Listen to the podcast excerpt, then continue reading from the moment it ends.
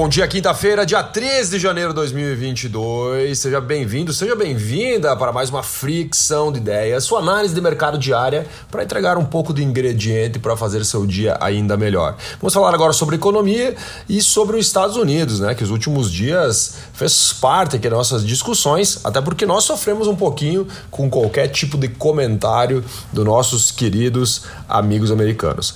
E a inflação não é só aqui que ela pega, né, nos Estados Unidos também. A inflação de 2021 lá nos Estados Unidos foi de 7%, que é muito para eles. Tanto que é o maior valor desde 1982, ou seja, um ano antes do Alexandre aqui nascer. Né? 39 anos atrás, né, os Estados Unidos tinha uma inflação de 7%, né, ou mais de 7%. E agora, em 2020, nós compararmos, né, a inflação deles tinha sido 1.4 e em 2021 7%. Um dos motivos pelo qual, né, o Copom, né, lá dos Estados Unidos, Copom aqui no Brasil é quem hoje diz se a Selic sobe, se a Selic desce, né, é um órgão que está dentro do Banco, Banco Central aqui no Brasil, assim como lá nos Estados Unidos também. E eles têm a reunião deles agora no dia 25 e 26 de janeiro. Mais ou menos como acontece também a reunião do Copom aqui no Brasil. Brasil. Vamos subir? Vamos descer o juro? E esse dias, esses dois dias, no caso, serão importantíssimos para a economia mundial, inclusive a economia aqui no Brasil. E o que está mais batendo forte lá para eles é a habitação e também a questão de mobilidade, principalmente os carros usados, que são responsáveis por mais ou menos 50% dessa leitura final dos 7% de inflação em 2021. E a bolsa e o dólar aqui no Brasil, e Bovespa ontem subiu 1,84%, chegamos a mais de 105 mil pontos. Né? Tivemos um valor negociado ontem de 42 bilhões de reais. E o dólar comercial recuou ontem 0,77%, chegando aí na marca para compra de 5,536 e para venda 5,537.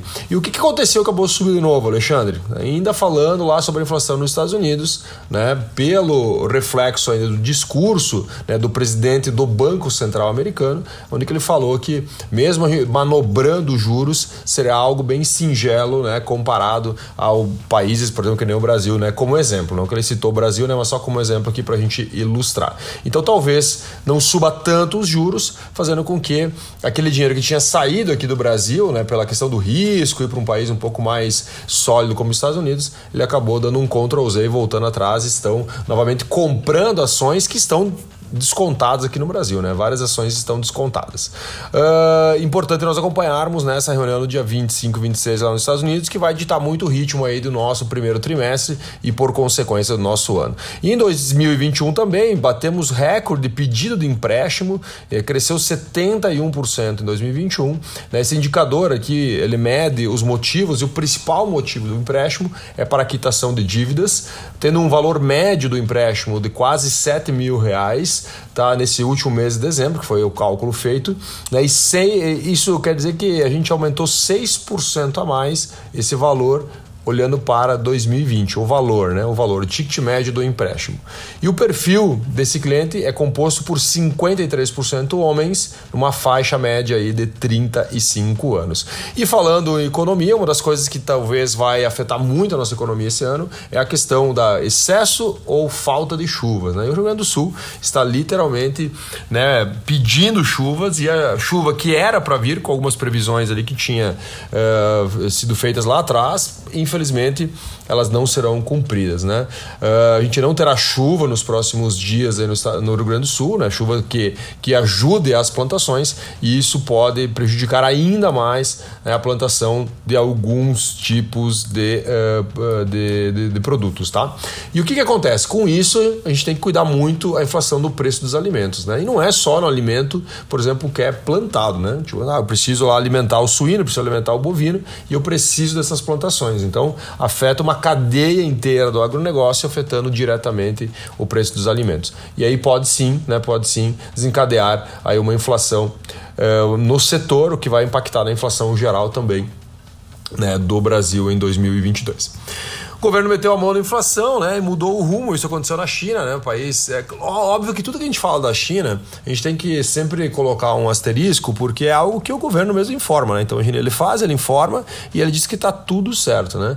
Então, agora em 2021, eles tiveram um índice do preço ao produtor avançando 10,03%, 10,3%, perdão, né? E comparado isso ao ano anterior, né? 2020. E, só que isso é, foi positivo porque ah, algumas, algum, alguns economistas, especialistas, eles acreditavam, né, esperavam um avanço de 12,9%. Né, e acabou sendo 10,3%, muito pela intervenção do governo. Né? O governo lá tem poder para intervir muito rápido e falar, pessoal, galera, consome, não consome, compra, não compra e assim por diante. Né? Os marketplaces aqui no Brasil, bacana a gente olhar para isso, porque muda muito o jogo da venda. Né? Marketplace como Via Varejo, Magazine Luiza, Mercado Livre, Amazon, né? Eles estão mudando radicalmente as suas políticas, né? Estão reduzindo planos de parcelamentos para parceiros. Lembra o Marketplace ele conecta, né, lojas com clientes, né? Então ele está reduzindo o parcelamento, aumentando prazos de repasse dos valores e principalmente diminuindo subsídios de frete, né?